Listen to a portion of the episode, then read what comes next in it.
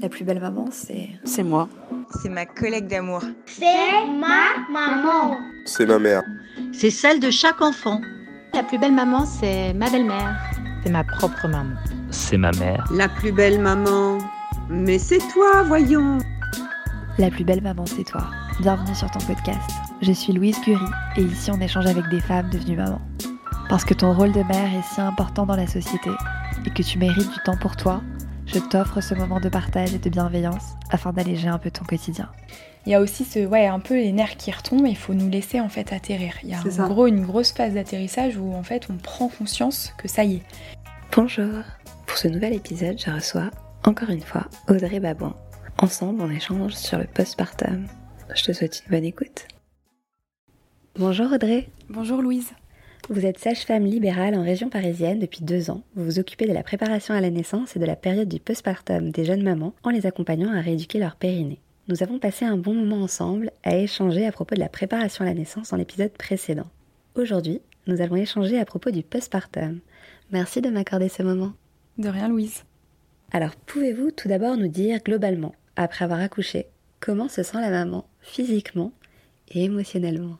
Je pense que c'est un totalement un bouleversement. Euh, je pense qu'il y a mille. C'est un feu d'artifice en fait. Je pense euh, autant euh, émotionnellement que enfin physiquement moins, mais émotionnellement, je pense que c'est. Je pense qu'une femme passe par tous les états, les humeurs, les. je pense qu'il y a effectivement beaucoup beaucoup de joie où on fait vraiment connaissance avec son bébé, donc ça c'est ça c'est vraiment chouette. le partage aussi avec bah, bien sûr son mari, enfin son conjoint émotionnellement, ça fait un peu. Des fois, c'est un peu les montagnes russes, quoi. C'est-à-dire que on va être très très heureuse. Je pense que vraiment, il y a un. On se sent en fait. Euh... souvent, ce que les mamans me disent, c'est qu'elles se sentent. Euh, ça y est, entières, quoi, complètes. C'est-à-dire qu'elles ont eu, euh, au niveau de la jauge, là, au niveau amour et joie, on est, euh, on est au top. Mais parfois, en fait, et ça c'est purement aussi physique du coup, c'est qu'avec la fatigue, avec euh, les nerfs un peu qui retombent, parce que forcément le travail ça a été, euh, ça a été comme un petit marathon quoi quelque part. Donc euh, après on lâche un peu tout et on se, bah, on veut être la meilleure maman possible en fait. Je pense qu'il y a une grosse, une grosse part de responsabilité là qu'on a tout de suite au moment de s'en occuper, au moment bah, de, voilà, de, de, le nourrir, de faire les soins. Et ça, avec un petit peu justement la chute d'hormones qu'il y a après un accouchement, bah là on pourrait se dire, oh là là, un peu le, coup de pression quoi, et des fois on pourrait euh, avoir bah, ce qu'on appelle souvent le baby blues, mais c'est un peu cette, euh, c'est souvent c'est inexpliqué d'ailleurs, et ça on, des fois c'est un peu tabou, on se dit euh, mince, ouais, je suis triste en fait un petit peu, enfin pas triste, mais je sais pas trop ce qui m'arrive. j'ai tout pour être heureuse, mais je sais pas, c'est un peu la petite larme à l'œil. Je suis pas hyper, hyper bien. Et en fait, c'est juste ce, voilà, ce trop-plein d'émotions et un petit peu ce, bouleversement aussi au niveau, euh, au niveau hormonal qui fait que bah, c'est un peu le tourbillon. Et ça, faut pas du tout se culpabiliser de ça parce que c'est physiologique, quoi. C'est dans notre. Euh, faut poser les mots aussi dessus. Ça, j'y tiens parce qu'il faut pas hésiter à en parler de ce petit moment où ça pourrait un peu se dire oula, je, ne euh, je m'attendais pas à ce petit coup un peu de cafard où je me dis bah mince, ben, ça y est, je suis maman et il faut que je m'occupe du bébé il faut que je sois la meilleure, de toute façon ça c'est toujours le... faut que je... Et en fait on se rend compte qu'on est, on est parfaite pour son bébé et, euh, après on prend confiance et c'est là où ça... Et physiquement ouais c'est plus au niveau effet, petite fatigue qui pourrait se faire ressentir et un peu les nerfs qui, qui lâchent. Donc euh, donc c'est un peu ce, ce, ouais, ce, ce, mélange-là mais qui au final euh, est plutôt merveilleux quoi. Mm. Quand on sort de la maternité tout ça, Effectivement, on a déjà on est très content, enfin vous êtes très contente de retourner à la maison pour retrouver vos repères. Vous êtes plus, vous êtes aussi plus à l'aise à la maison. Et, euh, et en fait après ça va, ça va, ça s'enchaîne quoi. Ça après ça roule. Mais c'est vrai que voilà, c'est un peu ce, ouais, c'est un feu d'artifice en fait. Mm, mm, Vraiment, mm, c'est un peu l'explosion de plein de choses. Pour partager un peu mon, normalement je vais faire un épisode sur euh, sur mon accouchement, ma grossesse et tout. Mais par exemple cette jauge d'amour, de bonheur que je pensais avoir direct dès l'arrivée de mon bébé. Mm. Ça a mis plusieurs heures à arriver parce que j'étais tellement fatiguée, mm. j'étais tellement à bout de ma vie je suis pas, je suis un peu en train de.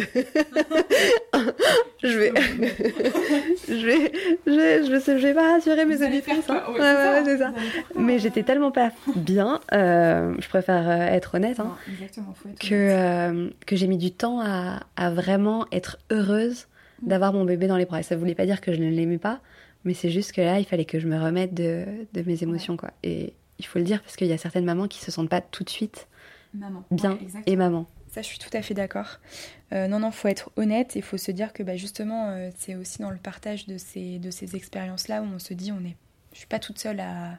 Si jamais ça arrive et ça arrivera et ça arrive assez souvent pour beaucoup de mamans où, où en fait c'est pas euh, effectivement, euh, on se dit ça va être instinctif quoi, ça va être vraiment, on va le voir, on se sent maman et c'est tout de suite le lien se fait directement alors que en fait pas forcément.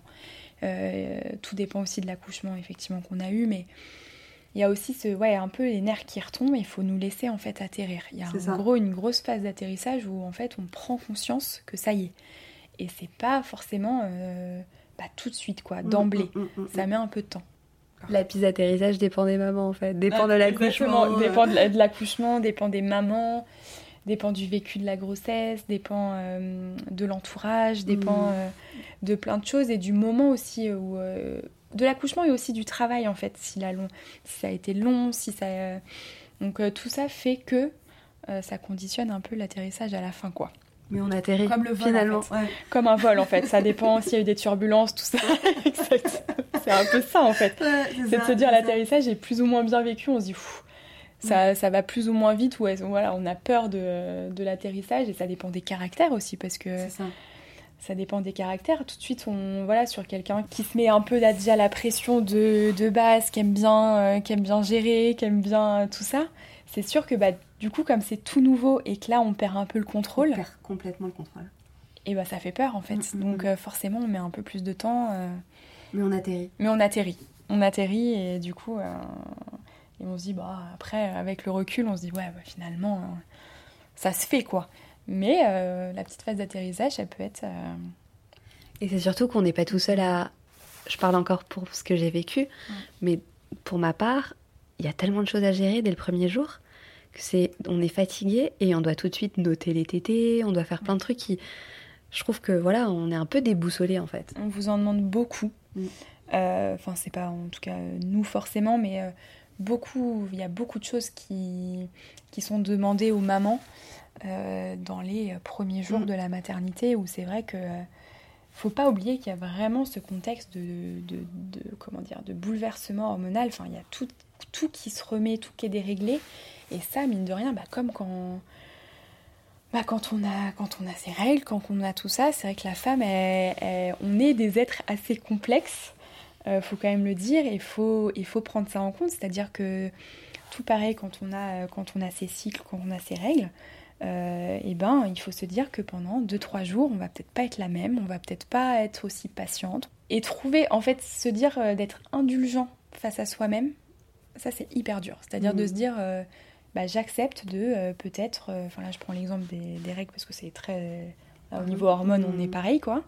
Pareil ce petit dérèglement, euh, cette chute et ce, ce, ce- ce rééquilibrage au niveau hormonal fait que en fait il faut se dire bon bah tel jour euh, je- j'accepte peut-être de rester tranquille à la maison parce que je sais que je vais pas être, Mm. je vais pas être dans un bon dans un bon jour, pas être patiente, m'énerver plus facilement.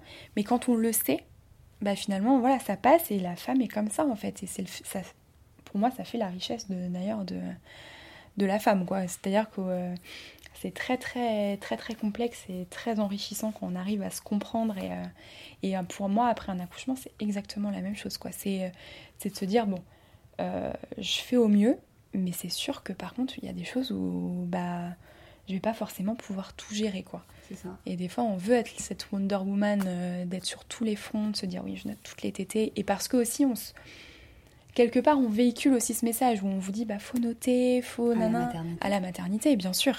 C'est que euh, voilà, est-ce que vous avez fait ça? Vous avez pensé à faire ça? Euh, Tac, tac, tac, tac, tac, tac, vous avez fait les papiers pour ça? Enfin, il y a l'administratif qui se met dedans. Enfin, il y a tout en fait. Mm. Et du coup, faut se dire, bon, bah, chaque chose en son temps. Et pareil, comme l'atterrissage, ça va se faire. Mais c'est juste que il faut arriver à, à se dire, bon, je me mets pas de pression, je fais au fur et à mesure. Et voilà, j'écoute ce qu'on me dit, bien sûr. Hein, je dis pas de faire la rebelle et de se dire, moi j'écoute pas, etc. Je, je note pas, euh, il faut. Mais se dire, bon bah si jamais c'est pas fait une fois ou tout ça, ce n'est pas grave quoi. Et que ça se fait et que de toute façon, euh, voilà, c'est dans l'ordre des choses et que, euh, pareil, il n'y a pas de manière parfaite de faire et que on s'aperçoit qu'on, voilà, il n'y a pas mort d'homme, même si on oublie des petites choses. Et, et après, là où c'est important, c'est d'être aussi accompagné. Je pense que le, le, le papa, à ce moment-là, dans les premiers temps, joue un très gros rôle. Je vais sortir un peu de mes questions et je vais parler d'un aspect à la maternité qui m'a un peu perturbée, c'était le roulement des sages-femmes et le fait que euh, les discours n'étaient pas forcément les mêmes et que euh, en tant que premier enfant, on se base concrètement sur ce qui est dit face des professionnels et que quand on nous dit des choses différentes, c'est compliqué, on stresse encore plus. Moi, j'ai partagé euh, cette expérience avec une, copine qui a eu exactement la même chose moi, j'ai eu mon accouchement en, Bretagne et elle en région parisienne. Et pareil, elle a eu deux discours de sage-femme différentes et des messages des fois culpabilisants. Ça m'a un peu, un peu frustrée, bloquée. Qu'est-ce qu'on peut dire aux futures mamans qui vont bientôt accoucher, qui vont se retrouver avec un roulement de sage-femme pour qu'elles se sentent le plus fortes et à l'aise possible face à ces, à ces professionnels de la santé? Ouais, ça c'est hyper dur. Euh, j'avoue que ça c'est quelque chose, même un problème que là moi je rencontre, mais je pense à chaque fois. C'est-à-dire que, euh, et même moi, parce que là je suis en libéral, et euh, quand je travaillais à la maternité, je faisais partie de ces équipes-là. Et on avait effectivement, ça c'est un gros problème, mais je pense que c'est pas, c'est pas comment corréler à chaque personne, c'est corréler un peu par un système, mais c'est-à-dire qu'on n'est pas du tout raccord sur nos sur nos conseils, sur nos, prises en charge, c'est-à-dire que chaque personne y va effectivement de son conseil et on a du mal, et ça c'est partout pareil, comme vous dites en Bretagne, euh, en, province, à Paris, euh, c'est à chaque fois le même constat de se dire, bah, comme il y a un roulement effectivement de sage-femme, euh, d'auxiliaire de puriculture, mmh. de... de pédiatre, enfin, et aussi la pluridisciplinarité de tout ça, parce qu'en fait, chacun aussi, en fonction de, de ses spécialités a des conseils différents. Et ça, pour le coup, euh, c'est à s'y perdre. C'est vrai que quand on dit bah, la sage-femme de nuit dira euh, faites plutôt ça, et la sage-femme de jour, euh, qui vous a montré ça, mmh. faites plutôt comme ça, c'est sûr que là, effectivement, c'est on s'y perd, quoi. Surtout pour un premier où on n'a pas le recul, en fait. C'est-à-dire qu'on n'arrive pas à se faire encore confiance.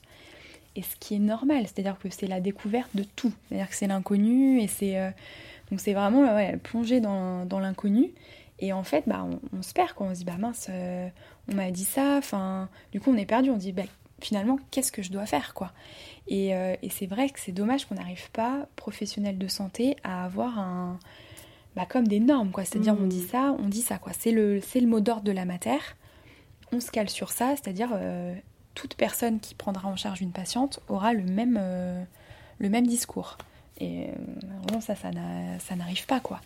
Donc en fait, c'est vraiment, moi, mon conseil, ce serait... Euh, bah, c'est dur au, départ, mais de se faire confiance. C'est-à-dire que vous êtes la... En tout cas, une future maman, la maman, une jeune maman, euh, que ce soit un premier, surtout pour un premier, parce que c'est là où je pense que c'est le plus, le plus désarmant, que c'est la meilleure personne pour s'occuper de son bébé à ce moment-là. C'est-à-dire que si elle, elle se sent épanouie en faisant telle méthode, en, donnant le bain de telle façon, ça sera la bonne méthode pour son bébé en fait. Faut pas se poser 10 000 questions en disant oui, la, voisine de chambre a fait euh, autrement, ou euh, mm. on m'a dit. Faut prendre les conseils, c'est-à-dire que se dire euh, bon ah ouais elle m'a dit ça d'en tirer le meilleur en fait d'arriver à prendre du recul et à se dire ah oui ça franchement quand je l'ai fait je me sentais hyper à l'aise bon bah ça je retiens et si quelqu'un d'autre vient dire Ah, mais qui vous a montré ça euh, On fait plutôt comme ça d'habitude. Euh, juste dire sans vouloir, euh, enfin sans mmh. être méchante et dans la dans l'agressivité, etc. Mais juste dire Bah, moi, on m'avait montré comme ça, je suis plus à l'aise comme ça.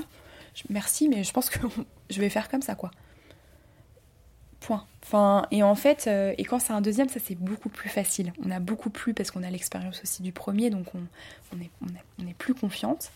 Et on a, voilà, on fait son truc et, et, c'est moins, moins perturbant. Donc moi je dirais vraiment ça, c'est-à-dire euh, ça, faut, avec son bébé faut se connaître, mais une fois que la rencontre est faite, et ben en fait vous êtes les meilleurs parents pour votre bébé quoi.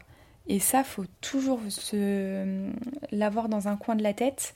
Et voilà, même si les autres personnes font différemment, etc., prenez, tirez le meilleur de, des conseils, c'est-à-dire en tout cas ce qui vous parle le plus, et ça sera très bien. Du moment qu'on ne met pas son bébé en danger, enfin voilà, qu'on ne fait pas des choses euh, extrêmes, ça ira quoi. Moi aussi, ce que je veux partager, je me permets, bien sûr. c'est euh, s'il y a une sage-femme avec qui on s'entend pas forcément bien, parce que ça peut passer parmi les, sages-femmes qui arrivent ou les auxiliaires puériculture qui arrivent, on ne sent pas forcément bien avec toutes les femmes qui rentrent dans la chambre, c'est de choisir celle avec laquelle on se sent le mieux. Par exemple, moi, il y avait une des femmes qui, qui était très très gentille avec moi, qui d'ailleurs me suit aujourd'hui sur La plus belle maman et tout. Et ben, je lui ai demandé si c'était elle qui pouvait m'enseigner à, donner le bain au bébé. Parce que celle qui allait le faire, je l'appréciais pas du tout. Elle m'avait fait plusieurs réflexions et euh, je m'étais mise à pleurer quand elle était partie parce qu'elle m'avait fait sentir coupable par rapport à l'allaitement. Et je m'étais dit, mais en fait, elle m'a pourri la journée, j'y pense encore toute la journée. À cause de cette petite réflexion, elle, elle a complètement zappé, elle a trop de patientes à voir. Et quand la gentille est arrivée, je lui ai dit, mais à quelle heure vous êtes là? J'ai vraiment envie que ce soit vous. Et euh, si j'ai un conseil à donner, c'est vraiment s'il y a une pépite, essayez de faire un maximum de choses avec cette pépite, parce qu'elle sera contente aussi de se sentir valorisée. Euh, et, vous, vous vous sentirez bien, quoi. Ouais, exactement. Euh, ça, c'est ouais, un très bon conseil, c'est-à-dire que dès qu'on a le feeling avec quelqu'un, sachant que souvent les sages-femmes tournent, mais ça reste quand même. Souvent, on voit quand même deux fois la même. Enfin, vous voyez, c'est souvent. c'est rare qu'on voit qu'une fois. Enfin, vous voyez vraiment trois personnes différentes sur chaque jour. Enfin, une personne par jour différente. Donc, en fait, ouais, c'est ça. C'est de se dire, bon, bah. Le feeling passe hyper bien, lui demander quasi bah, quand est-ce qu'elle est de garde la prochaine fois, pour pouvoir après attendre aussi son retour à elle euh, et, faire fi un peu effectivement des personnes avec qui on a moins parce que ça c'est humain hein. et, ouais la culpabilité aussi ça c'est quelque chose euh, ouais qu'on peut facilement euh, voilà se sentir coupable voilà d'avoir fait telle ou telle chose parce qu'on a eu la petite remarque et, je vous dis tout part en fait enfin c'est à dire que la moindre petite remarque avec un petit peu la fatigue les hormones tout, c'est décuplé en fait mm. là où quelque chose on dirait en temps normal de le prendre mal sur le moment, puis après, on dit, ouais, puis après tout, elle pense, elle pense ce qu'elle veut, et là, sur cette période-là, c'est hyper vulnérable. Ouais, exactement, la vulnérabilité, quoi. Et donc ça, après, ouais, il faut être euh, bienveillant envers vous à chaque fois. Au niveau conseil Quel conseil pour être forte pour être euh, pour accepter sa vulnérabilité c'est pas évident pour un premier je pense le soutien le soutien ouais le soutien euh, le fait de de parler, de trouver quelqu'un euh, pareil, un petit peu bah, comme je le disais sur l'autre euh, sur l'autre euh, petite interview par rapport à la personne ressource, c'est-à-dire, mais comme là vous venez de dire en fait, c'est-à-dire de trouver la personne avec qui on se sent bien et avec qui on peut se confier, discuter, et, et ça, il y en aura forcément une. Et c'est pas forcément la sage-femme, ça peut être aussi une auxiliaire, ça peut être mais quelqu'un à qui on va voilà confier ses moindres petites peurs, ses moindres sans peur d'être, il n'y aura pas de jugement, mais on peut le prendre comme ça. On peut vite le prendre comme un, jugement quand on nous fait une réflexion. Euh, et, quand on a la personne voilà, qui nous rassure, et, ça, je trouve que ça, ça fera tout. Mm. Le soutien, euh, trouver une personne rassurante, en tout cas dans, l'équipe médicale. Euh, et, d'avoir ça toujours en tête, de se dire, il n'y a pas de raison que j'y arrive pas et que ça va très bien se passer au final et que si on est sa maman, c'est pas pour rien et qu'on n'est pas, effectivement, on n'est pas Wonder Woman, mais ça, on n'est pas nul. Hein. Voilà, c'est ça. C'est-à-dire que d'être sur tous les fronts, eh ben, ça serait quasi trop, trop simple et, euh, et la vie, c'est pas, c'est pas comme ça. Et, euh, et donc, d'arriver à se remettre ça en tête, ça, c'est important. Et comment faire pour se sentir mieux physiquement? Parce que là, on a parlé surtout de l'émotionnel. Physiquement, après tout, ce qu'on, tout cet accouchement qui a été assez, euh, assez fort. Quels sont les petits tips pour aller un peu mieux les trois jours d'après pendant la maternité? Les trois jours d'après, c'est euh, bah déjà de recréer un petit cocon euh, déjà dans la chambre, déjà de se sentir bien, c'est-à-dire d'être un peu à la maison, de reprendre des petites choses à grignoter, de prendre un magazine. Euh, vous voyez, de, recréer, on est à l'hôpital, mais en quelque part, vous n'êtes pas malade, quoi. Donc, c'est d'avoir un, un, petit cocon où on se sent bien, euh, moi, c'est vrai que des fois, j'ai des conseils de prendre une petite veilleuse pour, euh, mm. par exemple, les tétés ou les biberons la nuit, pour créer un peu une atmosphère, pas mettre les gros néons de la matière, euh, voilà, pour les réveiller un petit peu la nuit. de prendre par exemple votre thé d'oreiller avec vous parce que c'est important, voilà, ça recrée un petit contexte comme si on était un peu chez soi. Donc voilà, déjà créer un peu une atmosphère qui nous, qui nous rassure, qui nous met bien. Et après, c'est le essayer un maximum de se reposer. Alors après, vous allez me dire, avec le rythme des biberons, des tétés, enfin un bébé qui se réveille, tout ça, c'est pas forcément évident, mais d'essayer en tout cas de se caler sur le rythme de son bébé pour, euh, voilà, dès qu'il dès qu'il fait lui une sieste, essayer de faire une sieste. Mmh. Euh, bon, voilà, après la période un peu Covid, ça a mis les visites en stand-by, mais en tout cas, essayez aussi, par exemple, ça c'est mon conseil, je dirais un peu, euh, pense qu'on va me prendre pour quelqu'un d'horrible, mais euh, en tout cas, les visites, de les un peu de les contrôler, c'est-à-dire de la famille proche, c'est super. Et on peut pas, ça part toujours d'un très bon sentiment, donc je dis pas de, de, dire non à toutes les visites, mais en tout cas d'essayer d'espacer et de dire peut-être bah, sur des amis qu'on voit peut-être pas souvent, des collègues, de plutôt dire bah, viens me voir à la maison, euh, prends le café, enfin vous, vous allez être beaucoup plus à l'aise. Et, euh, et, au moins, ça permet euh, à la maternité de, de reprendre des forces, d'être par exemple beaucoup plus à l'aise avec son allaitement au début. parce que quand on a tout le temps des visites, bah, on n'ose pas. Puis ça fatigue en fait. Ça fatigue autant, autant la maman que le bébé. Donc en fait, des fois, ça fait aussi des, des soirées qui sont beaucoup plus intenses parce que le bébé décharge un peu parce qu'il s'est mmh. contenu pendant toute la journée. Donc c'est ça, moi je dirais, ou alors privilégier des plus petites visites que les gens restent pas forcément tout l'après-midi. Ça c'est franchement c'est mon conseil pour euh, bien se remettre et euh, au niveau de la maternité euh, avoir ce cocon de se retrouver quasi même que tous les trois un peu et, et se reposer la journée. Je voulais partager aussi mon expérience encore une fois pour dire que moi j'avais pris des barres de céréales. Oui. Pour la fatigue j'avais bu beaucoup d'eau et j'avais pris ma bouteille parce que la carafe, euh, c'était une carafe d'eau euh, de la mater, de l'eau. J'avais pris une bouteille, euh, une bouteille d'eau. Et j'avais acheté des patchs aussi, je sais pas, j'avais vu sur internet des patchs pour mettre sous les yeux, pour me sentir ah, un peu mieux. C'est ça. Et ça, c'est bien. J'ai remis par exemple aussi l'huile de ma grossesse et je voulais vraiment me sentir femme et me sentir bon et me dire ok j'ai des cicatrices, je suis fatiguée, je pleure, je saigne, etc. Mais je vais essayer avec des tout petits outils comme l'huile de, mon, de ma grossesse de me reconnecter un peu avec mon corps et de pendant ces trois jours de sentir bon. Ça va essayer un peu de m'évader de cette ambiance euh, un peu euh, austère qui n'est pas forcément celle de la maison. Donc euh, n'hésitez pas à mettre l'huile de votre grossesse qui vous rappellera ces moments avec votre bébé parce qu'il y a quand même cette transition de enceinte à retrouver son corps qui, qui prend du temps aussi. Ouais, ça, ça prend du temps. Ouais, non, c'est très, c'est une très bonne chose. C'est vrai que quand j'avais fait ma petite liste de, de maternité là pour vous, j'avais mis effectivement un, bah, une trousse de toilette, enfin où vraiment, pareil, prenez un peu de maquillage. Enfin, si vous, avez, vous, aimez bien vous maquiller un petit peu, si euh, vous aimez bien vous mettre un peu de crème, enfin, ouais, reprendre soin un peu de vous, c'est-à-dire avoir ces temps-là. Euh, c'est primordial parce que souvent on me dit ah je me suis fait un, pas je me suis fait belle mais quelque part, euh, oui, j'ai pris ce temps pour moi. Je me suis. Euh, je pensais au patch là sous les yeux, mais effectivement, ce petit. Voilà, ça régénère, faire un petit masque. On a, on a un peu le temps hein, de ça. Et du coup, bah, ça fait se sentir, oui, femme. Et voilà, de mettre une petite robe, voilà, des, des, choses confort, mais voilà, un petit quelque chose qui change. Ou, ça, ça vous fait du bien. Ouais, ça, c'est sûr et certain.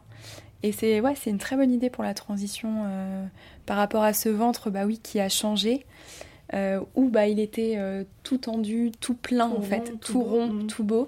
Enfin, tout voilà. Et en fait, on se retrouve avec un ventre qui n'est pas moche du tout, hein, mais qui est un, ventre de, de, maman. Mm. Et ça, ça c'est aussi quelque chose qu'il faut. Qui, est un gros sujet parce qu'il faut l'accepter, c'est plus du tout le même, c'est pas le, ventre de femme non enceinte et de, jeunes femmes qu'on avait avant, c'est le ventre d'une maman. Et en fait, on se dit, bah, avec le recul, on... moi, enfin, moi, je sais que je trouve ça très beau, mais bah, pour nous, ça change. Enfin, pour une maman, c'est, enfin, une femme, ça, on se dit, oula, c'est pas quand même le même ventre qu'on avait. Et c'est vide, en fait. C'est cette sensation aussi de vide, de manque de tonicité par rapport à la grossesse qui nous fait dire, ah oui, disons, ça, ça change.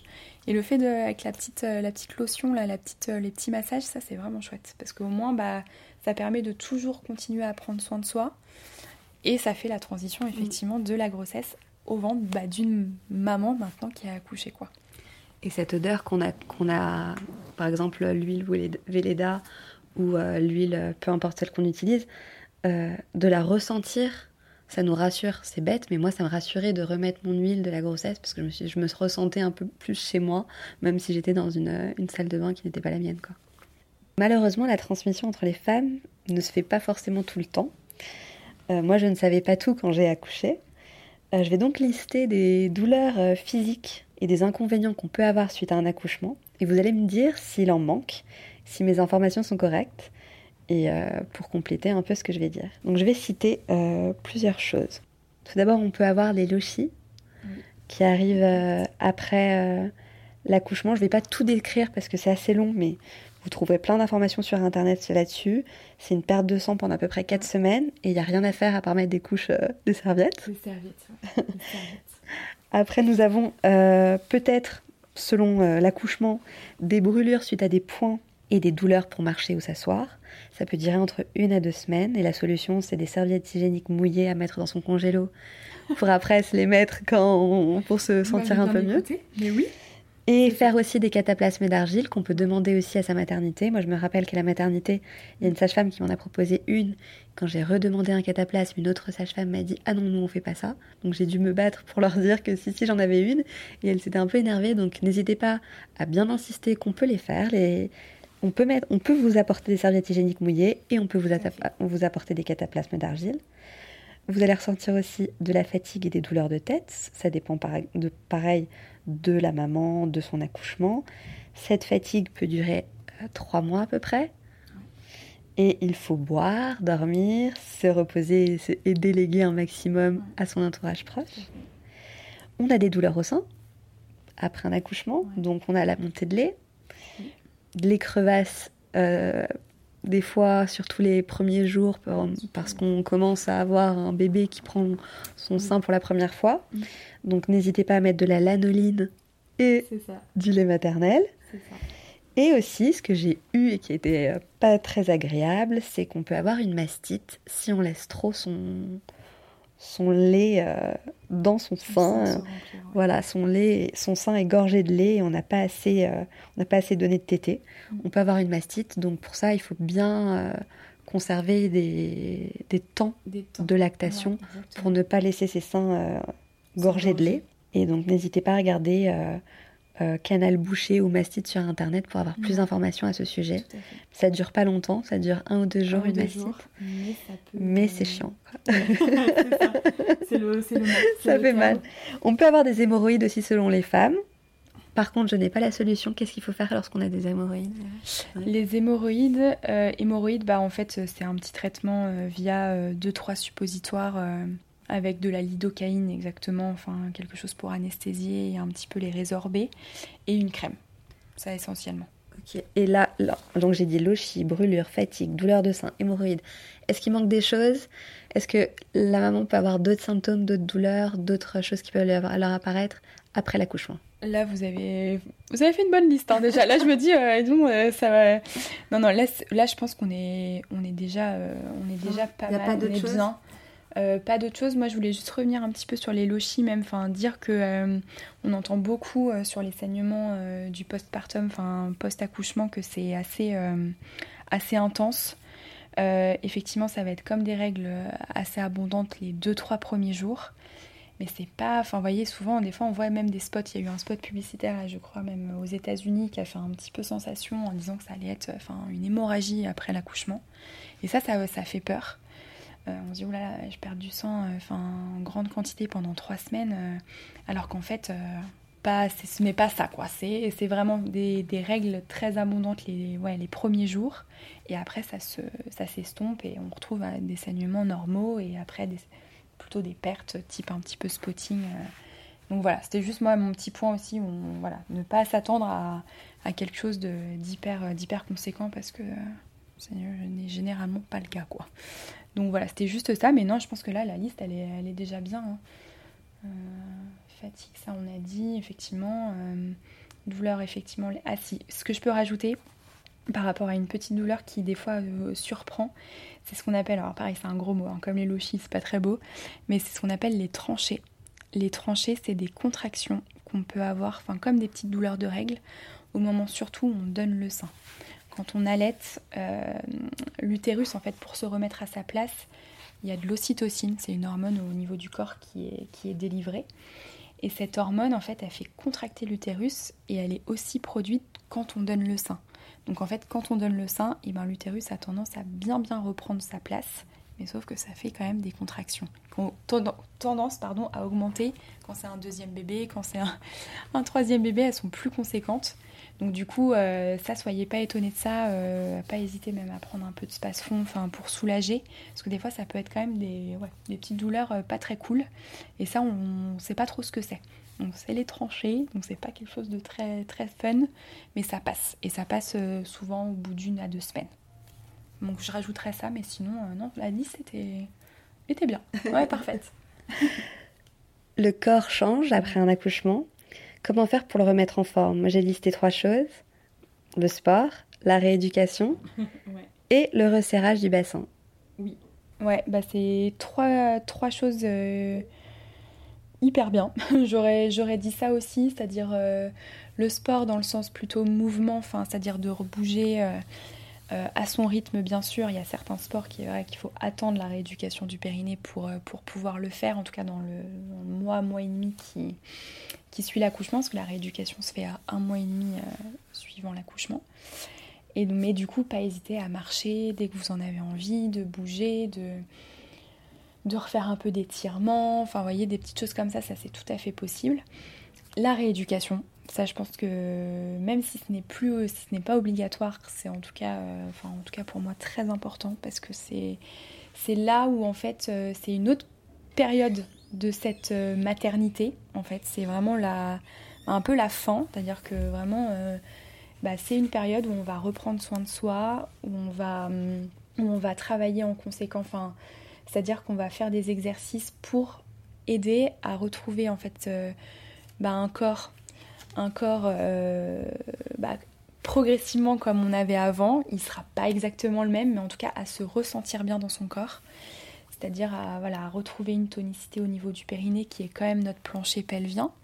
Donc le plancher pelvien, bah, ça sert à la continence bien sûr, à éviter effectivement d'avoir des fuites urinaires euh, et même au niveau des gaz et des sels. Le périnée, ça concerne vraiment toute la sphère, euh, pas uniquement urinaire. Et d'avoir aussi bah, un bon maintien, une bonne posture. Et ça, euh, ça c'est primordial après à retrouver en fait ouais, un corps qu'on réapprivoise et qu'on aime bien, qui ne sera pas forcément exactement le même qu'avant, mais en tout cas qu'on se sentir bien dans son corps. Et ça, pour moi, la rééducation du périnée, c'est euh, vraiment cette phase-là, cette phase de transition où on retrouve un peu des, des automatismes, des mécanismes. Et la, la, la rééducation du périnée, c'est aussi très important dans la vie de couple, au niveau de la sexualité, enfin, vous voyez, au niveau des rapports mmh. sexuels, de, de se ressentir à l'aise avec cette partie-là de son corps. Donc, euh, et de, oui, de, bah, pareil, de partager aussi ses craintes, ses doutes à ce moment-là par rapport, à, par rapport euh, aux douleurs qu'il pourrait y avoir, à la gêne encore qu'il pourrait y avoir suite à une déchirure ou une épisio. Et, euh, et c'est ouais, un beau, c'est un moment en fait. Euh, on dit mince, il faut encore retourner chez la sage-femme, se remettre sur la table d'examen et se dire on refait encore une rééducation. C'est mais je pense que c'est un moment très privilégié ou aussi c'est un moment pour vous. Euh, même si vous venez avec votre bébé et tout ça, mais c'est un moment euh, bah, pour vous. Et ça, après un accouchement, et ben mine de rien, ça fait du bien. Même si on se dit, bah c'est encore, ça reste du médical, euh, c'est pas, un, pas un loisir, etc. Mais ça fait, ça fait beaucoup de bien. Et quand vous ressortez de la rééducation, souvent c'est, on, vous, on sent un épanouissement. On dit ah ouais, là on, on sent qu'on a passé un cap et on est dans une nouvelle dynamique on retrouve, euh, bah, on retrouve de l'entrain, on sort un peu de cette phase de fatigue là, comme vous disiez, euh, de trois mois où on est bah, forcément sur un nouveau rythme. Donc on est sur une nouvelle dynamique et, euh, c'est une autre, une autre période qui s'enchaîne sur, bah, voilà, votre bébé n'est plus un nourrisson mais un bébé. Donc c'est, on est dans un nouvel épanouissement et là vous êtes vraiment à 100% maman. Et je trouve à 100% maman, encore avec des doutes, c'est sûr, parce qu'on est effectivement, on n'est jamais. Euh, on se pose toujours des questions, et ça, je pense que c'est l'humain qui est comme ça. Mais, euh, mais, avec beaucoup plus de confiance en vous. Et, euh, et prête, ouais, quasi tout, tout affronter, quoi. C'est-à-dire de se dire, bon, bah, si j'y arrive pas, je sais que je pourrais voilà, aller voir un ostéo, une sage-femme, en parler. On vous sent, ouais, beaucoup plus bah ouais, épanoui dans votre rôle et ça c'est chouette quoi. Et euh, concernant aussi euh, par rapport au resserrage que vous nous avez parlé là sur le troisième petit point, euh, le resserrage c'est très important. C'est pas très encore très bien je trouve comment dire connu et transmis. C'est vrai que même moi en tant que sage-femme j'ai pas forcément été hyper bien formée à ça. Et c'est une ostéo, une ostéopathe qui m'en a parlé en tout premier lieu et qui m'avait dit mais Audrey, euh, franchement, euh, conseille à tes patientes le resserrage du bassin parce que effectivement, ça permet euh, bah, déjà le bassin de se, de se remettre et d'avoir aussi un maintien. C'est-à-dire que quand vous resserrez le bassin, alors vous allez voir, il y a plein de petites choses sur YouTube pour vous expliquer, ou même la sage-femme libérale pourra vous expliquer. La sage-femme, des fois, à la maternité, vous montre. faut, faut pas hésiter à demander sur les sages-femmes, il y en aura bien une qui saura faire et qui vous montre en fait le, système de, nœuds à faire. C'est pas douloureux. Euh, au départ, c'est un peu bizarre parce que forcément, ça serre un peu au niveau du bassin. Mais, euh, mais c'est très utile et ça permet en tout cas de, retrouver, enfin en tout cas d'éviter les douleurs même au niveau des hanches du bassin après. Et ça permet effectivement de resserrer, c'est-à-dire d'avoir un bassin euh, qui se remet bien. Et moi surtout, des fois, je me dis au niveau du rôle du maintien, parce que du fait de ce ventre qui est un petit peu plus moins tonique, qui pèse un peu plus, le fait de resserrer et de venir soutenir à cet endroit-là, ça, euh, rien qu'au niveau de la posture euh, et, pour l'après, pour éviter les douleurs, même au niveau du dos, c'est top. Donc ça, le resserrage, je suis plutôt, plutôt fan et, je conseillerais vraiment de, de, le faire après, de trouver quelqu'un en tout cas pour nous pour montrer et de le faire juste après un accouchement, ouais, tout à fait. Je reviens sur la rééducation du périnée. Est-ce que vous pouvez nous expliquer, j'ai vu qu'il y avait deux méthodes de rééducation aussi nous expliquer la durée des séances, combien de séances il faut faire. La rééducation, ouais, la rééducation du périnée, euh, effectivement, donc elle se fait un mois et demi après l'accouchement à peu près. Souvent vous avez votre visite postnatale avec euh, soit le gynécologue qui vous a suivi ou la sage-femme. Et c'est à partir de ce moment-là qu'on vous prescrit les séances. Il y a 10 séances de prescrites euh, qui sont remboursées par la sécurité sociale, mais on n'est pas obligé de faire les 10. C'est-à-dire que en fonction du la première séance on regarde comment est votre périnée, on vous pose des petites questions, on évalue à peu près combien on pourrait faire de séances et euh, au fur et à mesure, de toute façon, on peut toujours euh, réajuster. Et c'est des séances en fait qui durent à peu près 20 à 30 minutes. C'est des séances euh, qui se passent bien, vous pouvez venir avec votre bébé, qui sont soit avec une sage-femme ou un kiné. Les deux, les deux font la rééducation du périnée. il y a deux méthodes. Effectivement, sur cette rééducation, il y a la méthode manuelle, une méthode manuelle, en fait, c'est-à-dire qu'on fonctionne, on n'utilise pas de sonde, parce que la deuxième méthode, c'est avec une sonde. Donc en fait, on place plutôt nos doigts, mais c'est au niveau vaginal, mais c'est pas un examen vraiment comme on fait lors d'une grossesse où euh, c'est très léger. Et hum, par la visualisation d'images, en fait, on, vous fait visualiser des, des, choses et ça va faire chaque image, chaque exercice va faire travailler une partie du périnée et du coup pour retrouver euh, un périnée euh, tonique dans sa globalité. Et c'est vrai que ça permet de, je trouve, cette partie qu'on connaît tellement pas de notre corps euh, avant, qu'on contracte un petit peu pour se retenir voilà, d'uriner ou mais voilà et là on va en fait se dire ah ouais je peux faire ça avec cette partie là de mon corps. Si je fais tel exercice et eh ben j'ai pas la même sensation qu'avec un autre. Et cela permet en fait de prendre conscience de son périnée, de se dire, euh, parce qu'avec la sonde, c'est là le petit désavantage, enfin moi, parce que moi je suis plutôt manuel, pour être honnête, et du coup, euh, la sonde, on contracte sur la sonde, en fait, la sonde est reliée à un appareil, et on, suit en fait des schémas, des graphiques sur, euh, sur la, comme un ordinateur, et on contracte quand ça monte, on relâche quand le graphique descend, mais c'est plus du global. C'est-à-dire qu'on a moins, on, se rend moins compte du détail, enfin c'est peut-être un peu moins précis dans les sensations. Et petite chose aussi avec le manuel, c'est vrai que on peut faire les exercices un petit peu à la maison, ce qui avec une sonde est un peu plus compliqué. Mais les deux méthodes sont, quand même efficaces les deux. Mais c'est vrai que dans le rapport, euh, enfin, on peut toujours discuter en plus avec vous de ce que vous ressentez, tout ça avec le manuel.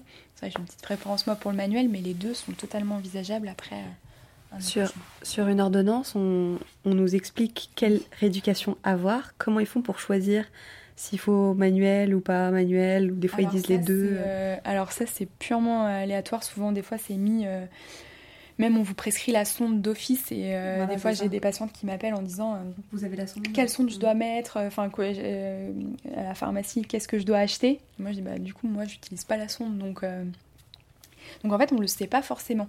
Donc c'est en fonction aussi du praticien qu'on va voir. Pas hésiter à lui demander quelle méthode il fait, euh, même de lui de réexpliquer hein, quelles sont les deux méthodes, enfin que- quel est le mieux et même prendre des infos à la maternité, peut-être demander euh, est-ce que vous conseillerez plutôt le manuel ou, euh, ou, le, ou avec la sonde et est-ce que vous avez des praticiens à me recommander. Mais souvent sur la- sur la- l'ordonnance c'est marqué un peu Les euh, c'est du général quoi. Mhm. Donc euh, faut voir après euh, qu'est-ce qui vous convient le mieux quoi. Ça n'a rien à voir avec notre état euh, physique. Alors, aucun. Oui, aucun. Aucun. autant le manuel que la sonde, c'est pas parce qu'on est. Il y a un peu plus de travail à faire au niveau du périnée qu'on va utiliser la sonde. Les deux, euh, les deux c'est exactement la même. euh, pour le même point de départ, quoi, la même efficacité, ouais, tout à fait. Avant de clôturer cet épisode, Audrey, je demande toujours à mon invité quelle est sa citation préférée. Alors je voudrais savoir, Audrey, quelle est la vôtre? Alors, quelle est ma citation préférée? Alors, en fait, je pense que ça va pas trop, euh, quand je vais vous la dire, je pense que ça va pas trop vous étonner euh, par rapport à tout ce que j'ai dit et même sur un peu l'interview d'avant. Euh, je crois que c'est une citation qui, a été traduite euh, d'Oscar Wilde, je crois. Et c'est Soyez vous-même, les autres sont déjà pris. Et je trouve que vraiment, ça a été une citation, moi déjà, qui me parle dans mon vécu, même dans, dans ma vie perso, personnelle, parce que sur la confiance en soi, etc., ça, moi, c'est vrai que j'avais, euh, même étant jeune, j'avais pas forcément confiance en moi, et, euh, et le libéral, ça, ça m'a drôlement aidé. Drôlement aidé dans, en prenant en charge, en, étant finalement seul face à vous quelque part, et ben on, prend confiance en soi, enfin c'est vrai. Et donc ça, ça m'a drôlement aidé. Et c'est une phrase que je me suis dit, mais oui, enfin, c'est vrai que des fois on cherche toujours, et là c'est corrélé, mais vraiment là, si toutes les futures mamans nous écoutent et les jeunes mamans, en disant, bah ça sert à rien de se comparer. Euh, faut se faire confiance. On n'est pas plus nul qu'une autre maman. Je pense que ça, c'est comme d'ailleurs le- un peu le podcast. là, la plus belle maman, en fait, la plus belle maman, bah, c'est soi-même. C'est celle qu'on est pour son bébé, pour ses enfants, euh, pour son mari aussi. Enfin voilà, la famille. Et, euh, et voilà, arrêter de se dire, euh, voilà, je fais moins bien que.